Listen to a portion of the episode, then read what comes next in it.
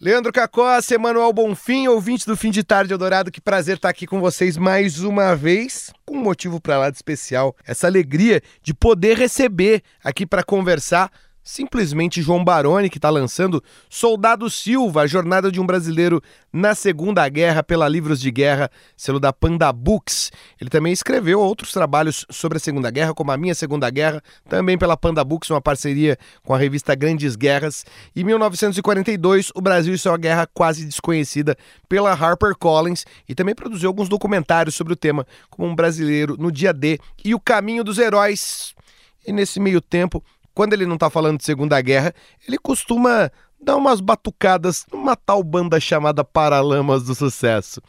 Baroni, seja bem-vindo. Ficou faltando aí alguma obra das que eu citei sobre Segunda Guerra? E aí, pessoal, tudo bem? Meus livros anteriores foram esses e agora está saindo o terceiro livro, né? Que é a história do meu pai. Enfim, é uma espécie de acervo visual da, da trajetória dele, né? Uhum. Lá na Itália enfim, vamos poder falar um pouco sobre ele agora e responder as perguntas, uma boa. Bom, e para a gente começar, eu gostaria de saber de onde surgiu esse seu interesse e como ele e como ele passou de um interesse de mera pesquisa para se tornar um trabalho mesmo de obras literárias como as que eu citei. É, mais ou menos ali no final dos anos 90, 99, 2000, na virada né, do, do século, eu estava é, reencontrando essa história da Segunda Guerra Mundial, porque eu, eu achei que era um, um assunto muito ainda presente na minha vida por conta da história do meu pai,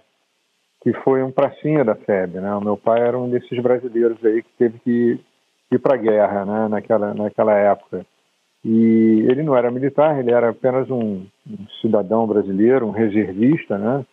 E acabou tendo que ir lá, né? Combatia né, na Segunda Guerra Mundial. E, e essa, esse assunto era muito presente na nossa família, né, apesar do meu pai não ser militar. E, e, a gente lá em casa cresceu com aquela ideia de que o nosso pai era um herói silencioso né, de guerra, porque ele não falava muito né, sobre a experiência dele, falava só as coisas mais politicamente corretas, que a guerra era horrível, que eles tiveram que ir lá fazer um serviço para ninguém mais ter que voltar para nenhuma guerra né, no futuro. Enfim, falava essas coisas mais elevadas, né? A, a ideia é, totalmente antibélica, né? Ele nunca é, glamorizou a, a, história da guerra, nem, nem achava que era herói, nem nada. Então a gente cresceu muito com esse assunto lá em casa. E na minha infância eu brincava de soldadinho, montava aviãozinho e tal. E uma hora eu fui salvo pelos Beatles, né? Que eu comecei a ouvir muito rock and roll. e em vez de comprar aviãozinho, comprar disco, né?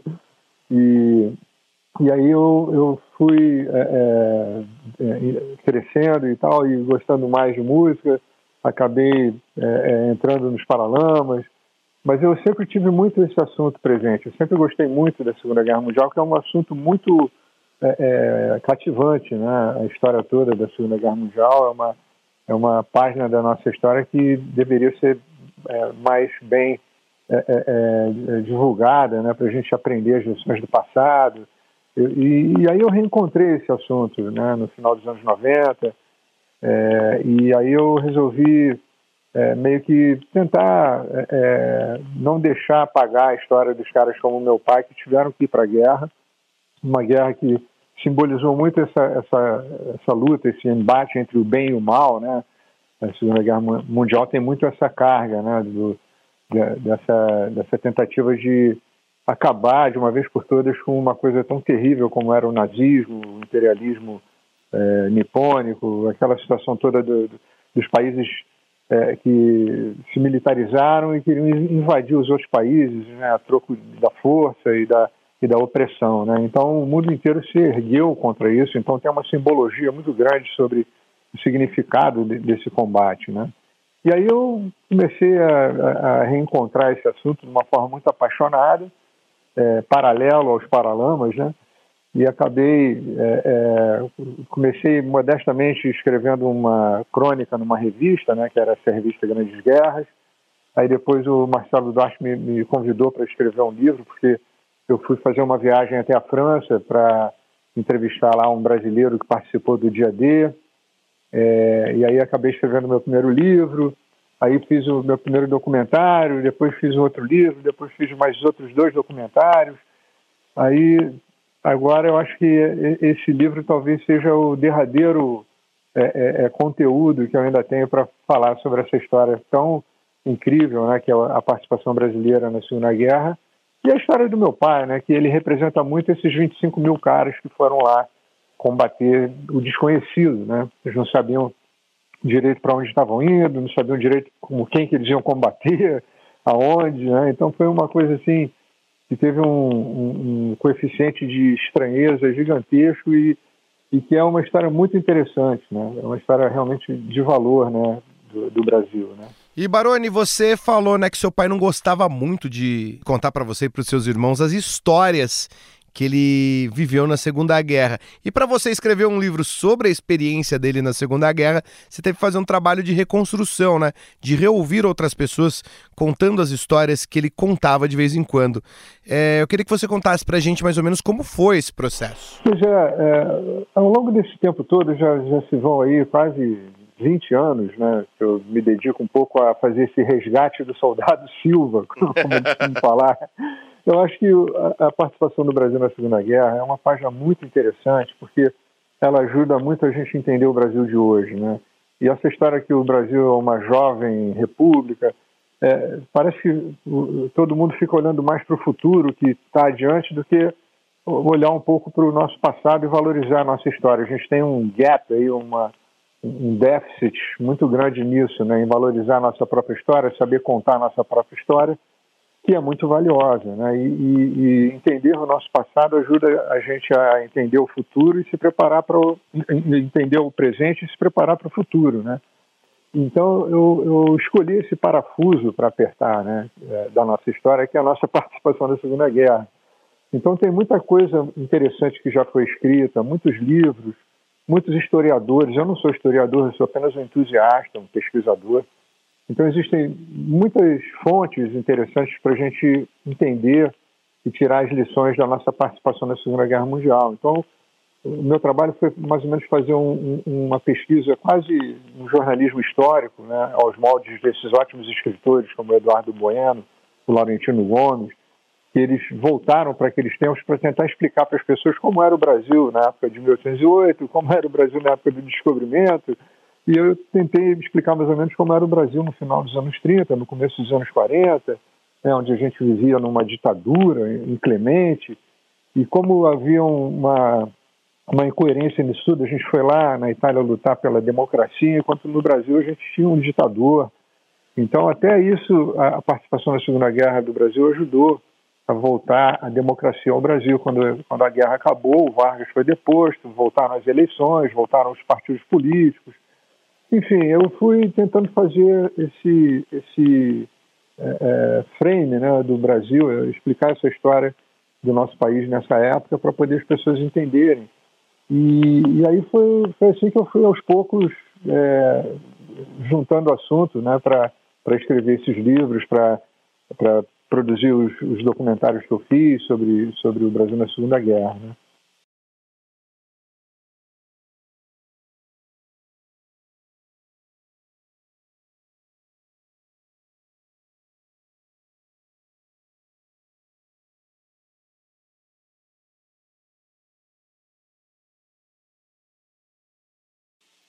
Exatamente, é, é um, é, um, livro de imagens, realmente. Né? São fotos que o meu pai tirou lá, porque quando a guerra acabou em maio, levou um tempo é, para poder trazer os 25 mil brasileiros de volta para o Brasil. Né?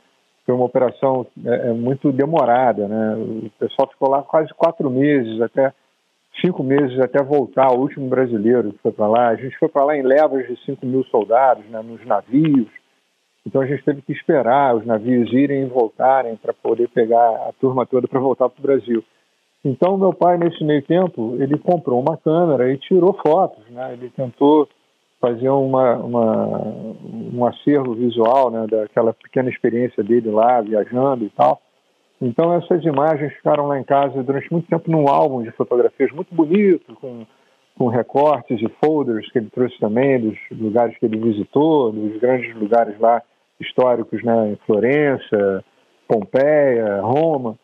Então, é, muita gente até equivocadamente achou que os brasileiros foram lá fazer turismo, né? mas eles tiveram que matar o tempo, né? É, depois que a guerra acabou, né? Depois de matar os alemães, vai matar o tempo lá, né? Quando a guerra acabou. É, e aí é, a, a, coisa ficou assim, né? Tipo, ele, ele trouxe essas imagens e, e, e, aí esse álbum ficou lá em casa durante muito tempo e infelizmente ele foi roubado numa situação lá que a nossa casa foi arrombada e tal. E, e a minha sorte é que os negativos dessas fotos ficaram guardados. Então a gente fez um trabalho né, de restaurar esses negativos, alguns estavam muito é, comprometidos, mas a gente conseguiu restaurar essas fotos para fazer realmente uma reedição desse álbum de, de imagens, né, imagens pessoais e tal, é, dele, dos amigos e tal, que a gente não tem muita referência, uma coisa até meio misteriosa, né, as pessoas, os amigos dele que estão ali e tudo, é, quais seriam as histórias daquelas pessoas todas, né, enfim, aí a gente fez esse resgate dessas imagens e dos objetos também, para dar um pouco mais de conteúdo. Eu, eu, eu fotografei esses objetos que sobraram, né, que ele trouxe da guerra, o capacete, alguns objetos pessoais, é, para contar um pouco a história também de cada um desses objetos, né, o símbolo do, do, soldado brasileiro, que era a cobra fumando, é, os, os, outros símbolos lá do, do exército americano, que eles também usavam, tudo, né? aquela, aquelas medalhinhas de identificação e tudo mais. Então eu aproveito para contar um pouco dessa história através desses objetos também. E a outra coisa que eu também consegui fazer foi que eu consegui é, arranjar aqui numa, no, no, quartel onde o pessoal saiu é, para a Itália, aqui do Rio de Janeiro, na época era a capital federal, né? A gente conseguiu é, uma ficha do meu pai, né? Uma ficha de de todos os, os, momentos ali eh, ao longo da trajetória dele na unidade do, do Regimento Sampaio, né, que foi onde ele serviu. Então, com essa ficha, eu pude comparar com alguns livros os lugares e datas onde ele passou. Então, eu fiz uma espécie de uma linha de tempo, né, desse momento onde ele entrou aqui no Rio para fazer o treinamento, até a hora que ele embarcou, e aí como é que foi a entrada em combate na Itália, até a hora que ele voltou, né? E depois, quando a guerra acabou, ainda conseguiu um momento muito sentimental também. Foi a primeira vez que ele foi reencontrar os amigos, né, em 1995, né, num evento que teve lá, alusivo ao final da guerra. E ele reencontrou alguns dos camaradas, todos já muito idosos e tudo, né? Então, é realmente uma linha de tempo bem interessante para contar a história dele, porque o meu pai ele foi apenas um soldado, né? Desses 25 mil, ele não foi condecorado por valentia, quando a gente perguntava para ele se ele tinha matado algum inimigo, ele falou: Não, nunca matei ninguém. Né? Imagina se ele ia falar para os filhos isso. Né? Nunca matei ninguém. A gente já tirava para o alto, os alemães já, já vinham de mão para cima se rendendo. Então ele sempre teve um, né, uma maneira muito é, polida né, de falar sobre essa experiência tão traumática que era a guerra. Quando ele já estava mais idoso, uma vez a gente conversou, e aí ele pôde falar alguma coisa assim mais mas é, assim nesse foco né, da, de como era terrível a guerra, ele falou que a, a, a, pior lembrança da guerra era o cheiro da morte, né, porque às vezes eles passavam em algum lugar é, onde tinha um, uma, uma situação lá, uma casa destruída e, e dentro daquela, daqueles escombros tinha um corpo lá, né, então eles sentiam o cheiro da morte, né, e, e aí é, ele sempre foi é, muito cabeça ao falar sobre a experiência dele na guerra e ele representa muito a maioria desses soldados que foi para lá, né? Porque não foram todos que receberam medalha por, por valentia, né? Eles foram lá participar de um grande coletivo, né? É, contra o inimigo que eles foram descobrindo quem era, né? Os alemães estavam encastelados nas montanhas e aí ele ele foi é, é, parte de um de um todo, né? Por isso que ele falava muito coletivamente sobre sobre a participação na guerra, porque ele não estava sozinho, ele estava com um monte de gente fazendo a mesma coisa, né? Então é, é muito interessante essa, essa abordagem, né, para a gente poder ter uma, uma dimensão do que foi, né? 25 mil pessoas né, reunidas para fazer uma missão é muita gente, né? E às vezes a gente fica um pouco à mercê daquelas comparações dos países mais avançados e mais ricos que mandaram mais gente para combater, né? E o brasileiro é, não se, não se, vamos dizer, esquivou né, desse esforço. A gente sofreu uma agressão muito, muito terrível, né, porque os submarinos nazifascistas afundaram muitos navios na costa brasileira. A gente realmente sofreu uma agressão militar. Então a gente teve que é, responder a, esse, a, essa agressão, né, a esse ato né, extremado. E, e, a gente conseguiu mandar né, brasileiros lá para combater. A gente teve uma passagem muito nobre lá durante a guerra e é, e é muito importante a gente valorizar isso. Né? E Baroni, além, é claro, de fazer esse livro sobre o seu pai, você conheceu e conversou com muita gente que experienciou e vivenciou a Segunda Guerra, seja para os documentários, seja para escrever seus outros livros. E eu queria saber como é que foi essa experiência, né? Essa troca. Já que seu pai não contava muito, essa galera deve ter contado bastante, né? É, coisas para você, né? É muito importante a gente falar sobre isso pelo seguinte: é, mais do que qualquer coisa, daqui a pouco não vai ter nenhuma testemunha ocular do que aconteceu naqueles tempos, porque os ex-combatentes já estão muito idosos, né? já estão com quase 100 anos, a maioria deles. É, alguns deles, surpreendentemente, ainda conseguem concatenar e falar sobre essa experiência extremada, porque hoje em dia houve uma mobilização, vamos dizer assim, para que é, é a gente pudesse é, é, reconhecer o, o, grande esforço que esses jovens, naquela época de pouco mais de 20 anos, alguns até mais novos, empreenderam né, para para poder ir para a guerra e, e, dar um significado para esse, esse, sacrifício que eles fizeram. Né? O grande cronista, que era correspondente de guerra na época, o João Silveira, é, ele, ele, sintetiza muito bem isso aí. Ele falou que ele foi para a guerra com 25 anos e voltou com 40 anos, né? porque ele passou lá nove meses cobrindo né, as ações junto com outros correspondentes de guerra e, e ele viu coisas né, terríveis né, durante a guerra, né? não só é, o esforço e o sacrifício empenhado pelos nossos soldados, assim como a população local que estava na penúria total, né, miséria total. Os idosos, as mulheres, as crianças não tinham remédio, não tinham cobertor, não tinham comida. Inclusive, os brasileiros fizeram um papel muito incrível nesse sentido humanitário, porque os brasileiros dividiam a comida deles com, a população local. Né? E, até hoje eles são lembrados lá em vários lugares né, na Itália por conta dessa ação humanitária que eles tiveram, que foi além das outras nações, sabe? Os brasileiros realmente se sensibilizaram com aquilo, havia uma, uma, uma, uma como é se diz, uma similitude muito grande do brasileiro com o italiano pelo idioma, pela religião.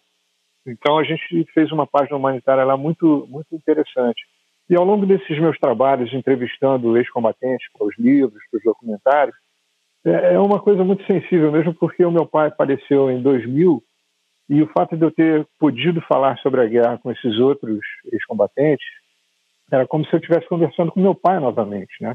E cada vez que um é, morre, é como se meu pai morresse novamente. Então, é, é muita emoção, é muito, muito sentimento envolvido né? nessa tentativa de fazer valer o sacrifício deles, né? E, e eles realmente foram foram muito modestos ao longo desse tempo todo, porque eles não gostavam de ser chamados de heróis.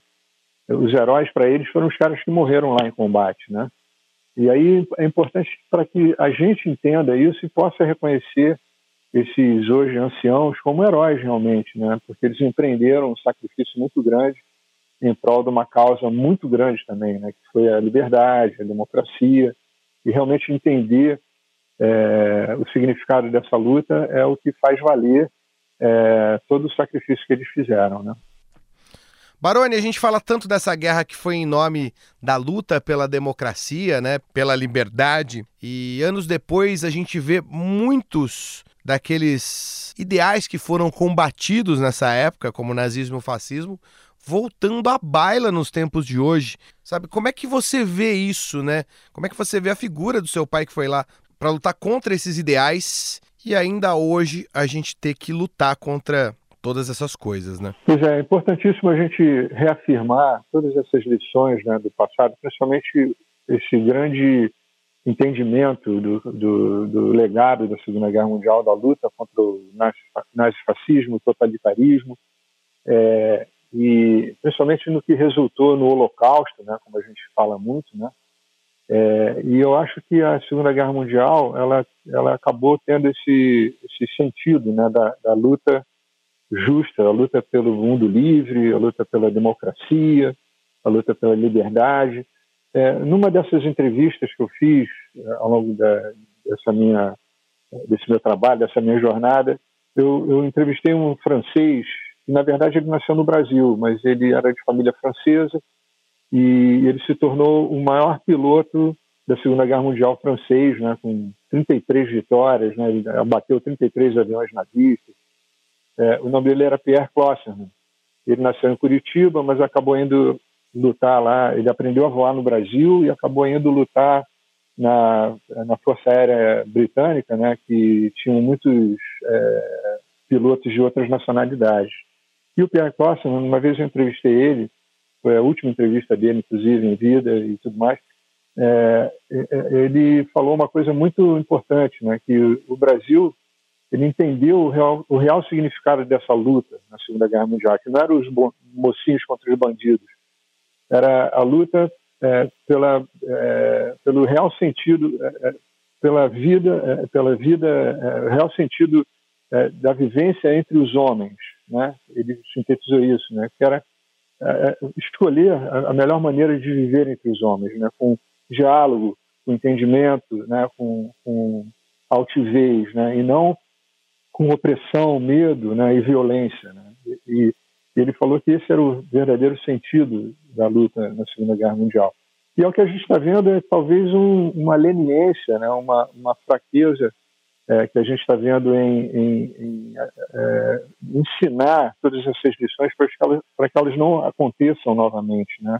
porque o, a democracia precisa ser regada, precisa ser cuidada né, é, ao longo do tempo para que ela não seja é, minada por dentro, né, porque uma, uma, um dos artifícios né, desses extremismos, principalmente da extrema-direita e tudo mais, é entrar nas instituições como um cupim e corroendo por dentro, né, se aproveitar das brechas da democracia né, para poder impor né, um regime de medo, de violência, é um regime pró-arma, né? quando na verdade a gente tem que ser pró-livro, pró-educação, né? Uhum. pró-entendimento né? e tudo mais. Então, a gente precisa muito insistir nessas lições para que a gente não deixe que essas brechas é, sirvam para infiltrar né? esse, esse medo. Né? O medo leva. Geralmente a ignorância e o medo associadas é, têm como causa né? essa, essa tentativa de, de, de impor né?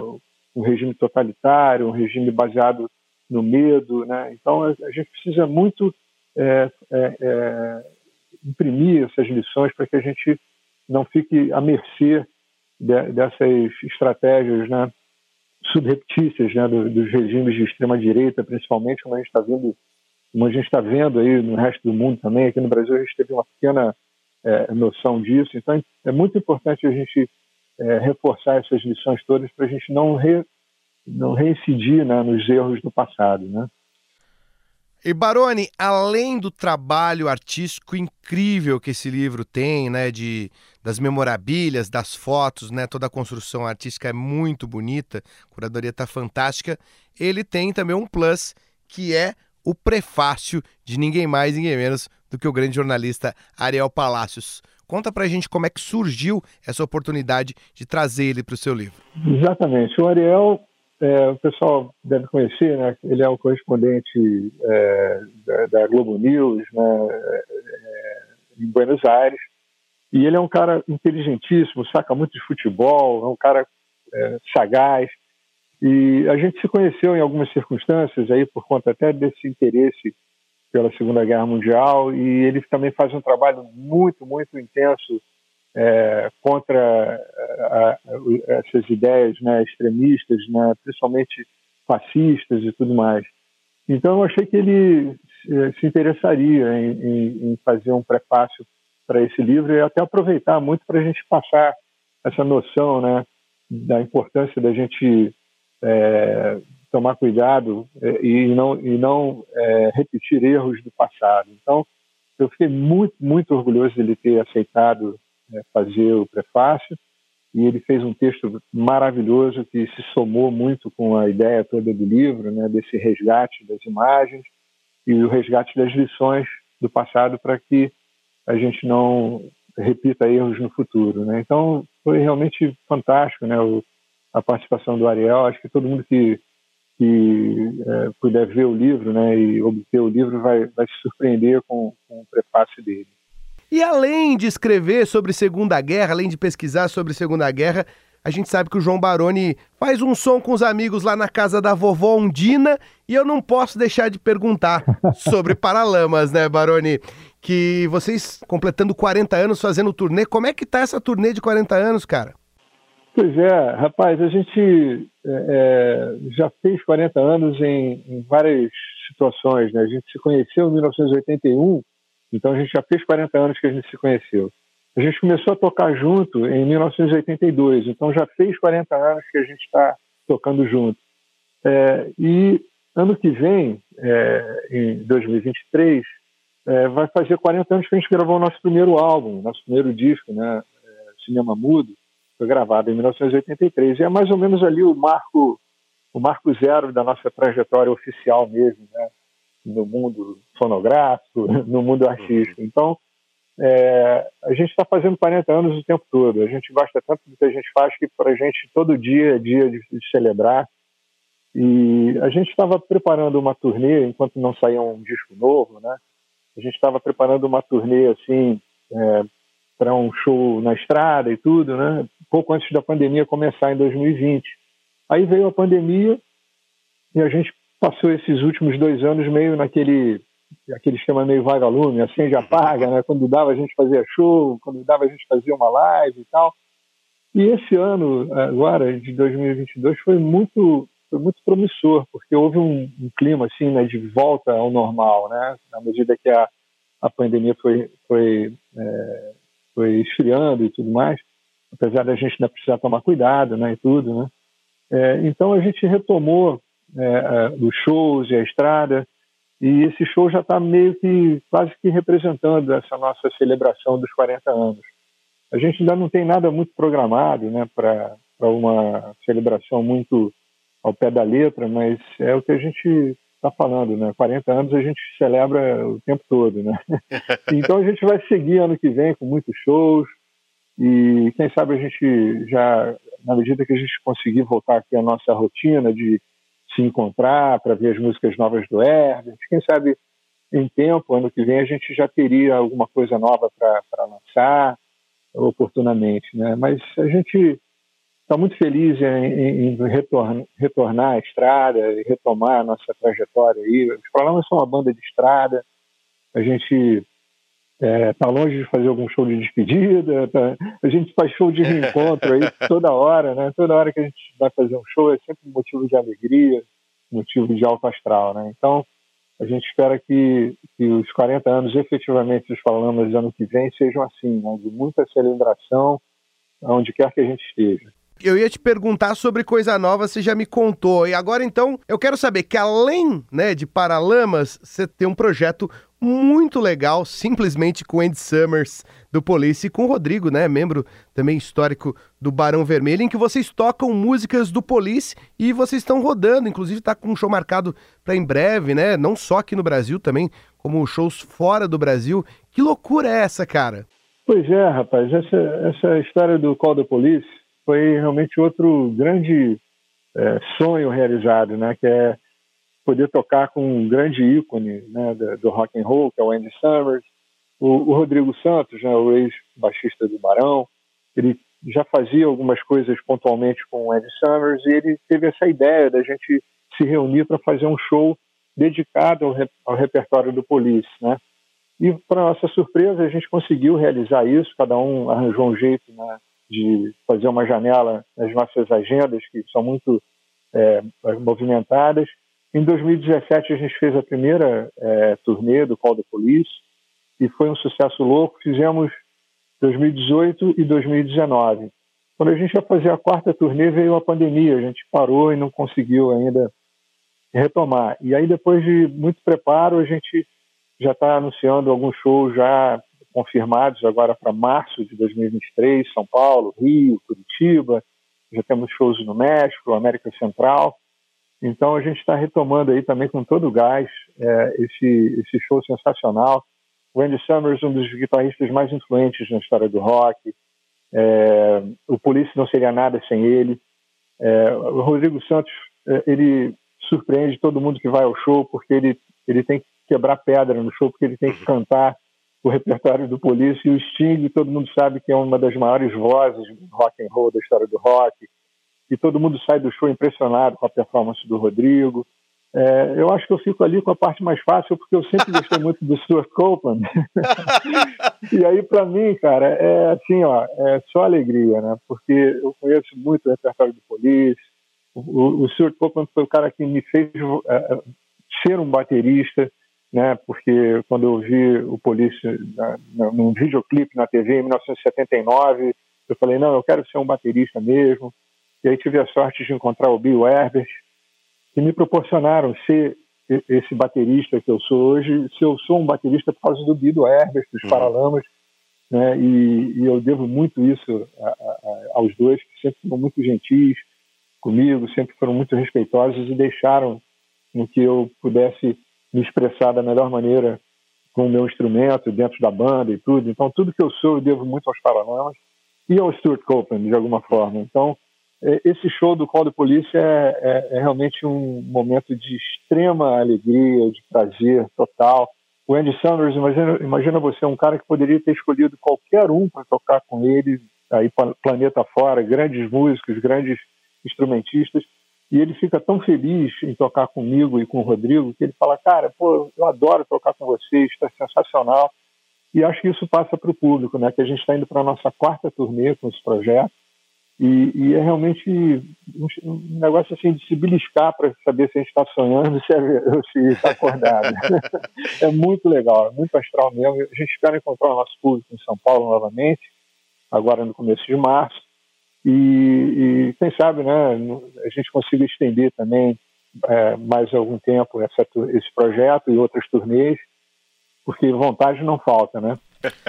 Baroni, eu tenho um amigo que é baterista, que inclusive gosta muito de você, que diz que, além do Stuart Copeland, só uma outra pessoa no mundo pode tocar Police. É você.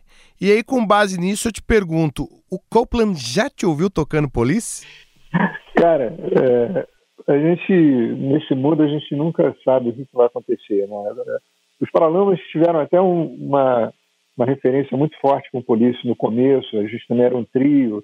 É, além do, do, do, Hermes também ser um grande influenciado pelo, pelo Andy Summers, né? Porque o Andy Summers fazia aquela guitarra textural, com aquela sonoridade, né? É muito, muito marcante, muito nova, influenciou muitos guitarristas, dentre eles o Herbert.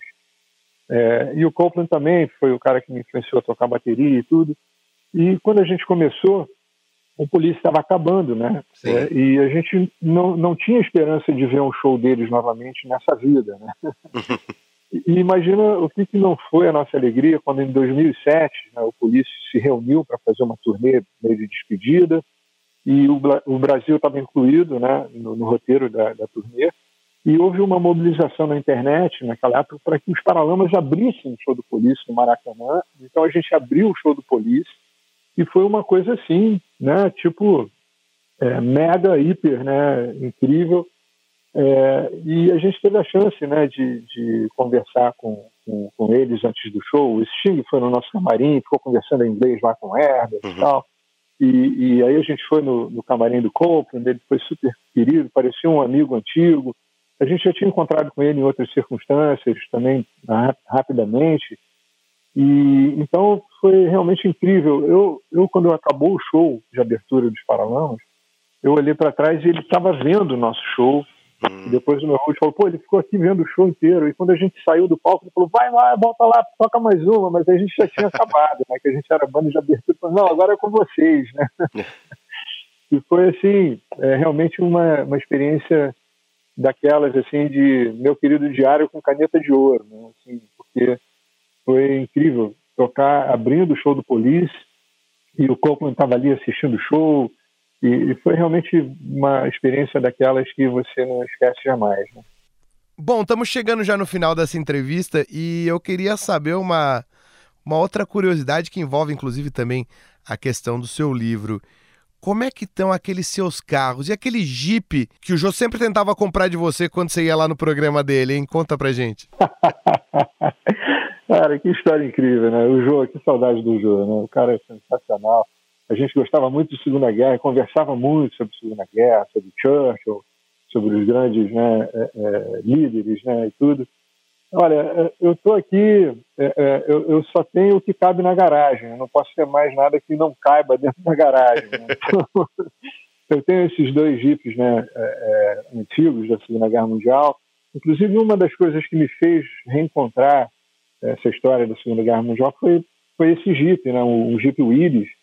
O Jeep foi um, um dos muitos, é, uma das muitas invenções né, que foram criadas ali para aquela situação da guerra, né? assim como o radar foi inventado por causa da guerra, a penicilina, o foguete, o avião a jato, enfim. É, e o Jeep ele foi um, um veículo muito avançado para aqueles tempos, né? a, a ideia de um veículo 4x4 que pudesse se virar em qualquer terreno. E acabou que depois, depois da guerra o Jeep virou um, um veículo importantíssimo, né? uma tendência nova, né, um veículo utilitário e tudo mais. Né? Então, é, ele tem esse, esse significado também, né, de ser um veículo, é, o, o, o, bisavô de todos os veículos utilitários, SUVs e tudo mais. Então, eu, eu, o meu pai falava que ele dirigia um Jeep lá, quando ele serviu na guerra e tudo mais. Ele tinha até a carteira de, de habilitação dele e tudo mais. Então, eu, eu na, mais ou menos ali em 1999, em vez de eu comprar uma moto, que nem eu tal, eu acabei comprando um Jeep antigo da Segunda Guerra Mundial e restaurei, né, como se fosse um hobby, né, é, um hobby em escala 1 para 1, né, e aí eu restaurei o Jeepinho da Segunda Guerra e virou um xodó, realmente. Eu acabei fazendo umas viagens muito inusitadas com esse Jeep. Eu levei ele para a França, é, de avião, onde eu fiz o meu primeiro documentário sobre o dia D. Na época eram 50 anos do dia D. É, e aí depois eu também levei o meu Jeep até a Itália para fazer um documentário, é, percorrendo lá os caminhos que os soldados brasileiros fizeram lá durante a guerra. É, e ele está guardado aqui com todo carinho, né? É um, é um carrinho muito muito especial, né? E e aí eu, eu realmente é um, é um hobby, eu gosto muito de, de esfriar a cabeça, né, quando eu não estou viajando. Aí eu venho aqui para a Serra, onde eu tenho a minha garagenzinha, aí meto a mão na graxa ali para consertar as, as, roubadas e tudo, mas é uma terapia, é um negócio muito legal, assim, e, e realmente me, me, me, preenche muito, eu acho super legal, é um hobby, né, poder rodar com o jipinho da época da Segunda Guerra é, devidamente restaurado, com cada parafuso, cada componente ali antigo e tudo. Então é, é realmente um, uma coisa que esfria muito a minha culpa aqui. Bom, Baroni, para a gente finalizar, eu quero saber como é que é o vovô Baroni roqueiro, porque na minha cabeça não entra até agora que João Baroni já é avô. Cara, é, é, realmente incrível, né? Quando quando você se assusta, né? São 40 anos fazendo o que você mais gosta de fazer, né? Que é tocar com seus amigos, é, viajando pelo mundo afora. E aí quando você vê, você já é avô, né? O meu neto, o Luca, também é figura, toca um rebu geral aqui, é, é só alegria, só amor, né? Eu acho que a lição disso tudo, cara, é você espalhar amor, cara. Quanto mais você der amor, mais ele volta para você, cara. Eu acho que a minha lição é essa, assim, a minha, minha percepção é essa. Eu eu estou aqui até hoje com esse espírito, né, de continuar fazendo o que eu faço com muita entrega, com muito coração, com muita paixão. E a gente às vezes não vê o, o tempo passar. Às vezes quando você você se assusta porque alguém vem e fala, pô, 40 anos, né? Uhum. Caramba, pô, você já é avô, né? É, pois é. Aí você você dá um, né, um leva um susto assim, né, é, com, com algumas coisas. Mas eu acho que você conseguir, se você tiver esse astral, mantendo o espírito elevado, acho que a gente ainda vai mais longe ainda. Como o Ernest fala, a gente está começando um novo ciclo de 40 anos. Mas e o Netinho, tá batucando já também que nem o vô? Ah, ele já tem a maior pegada, cara. Já tem, acho que já veio no, no, no chip dele lá. Quando ele senta na bateria, ele desce a mão, é muito bacana. É claro, com proteção auricular, tem que botar um protetorzinho de audição para não agredir os ouvidos, né? Mas é sensacional, cara, muito bacana. Esse é João Baroni, está lançando Soldado Silva, a jornada de um brasileiro na Segunda Guerra Mundial, pelo selo Livros de Guerra da Panda Books. Lembrando que hoje, se você está no Rio de Janeiro, está tendo lançamento lá na Janela Livraria, na Rua Maria Angélica, número 171, loja B, lá no Jardim Botânico, em breve aqui em São Paulo. Baroni, muito obrigado por esse tempinho que você se deu pra gente. Tá sempre aberta a casa para você aqui no Eldorado. Forte abraço. Não, o prazer foi todo meu. Fico ao inteiro dispor para qualquer esclarecimento posterior. e obrigado pela deixa aí. O, o, Soldado Silva, a Trajetória de um Brasileiro, a Jornada de um Brasileiro na Segunda Guerra Mundial, é um livro é, muito interessante, muito que explica muito. É mais uma tentativa de explicar esse assunto para quem não conhece. E obrigado por tudo e vamos em frente aí. Todo mundo tem um ano novo maravilhoso e vamos em frente.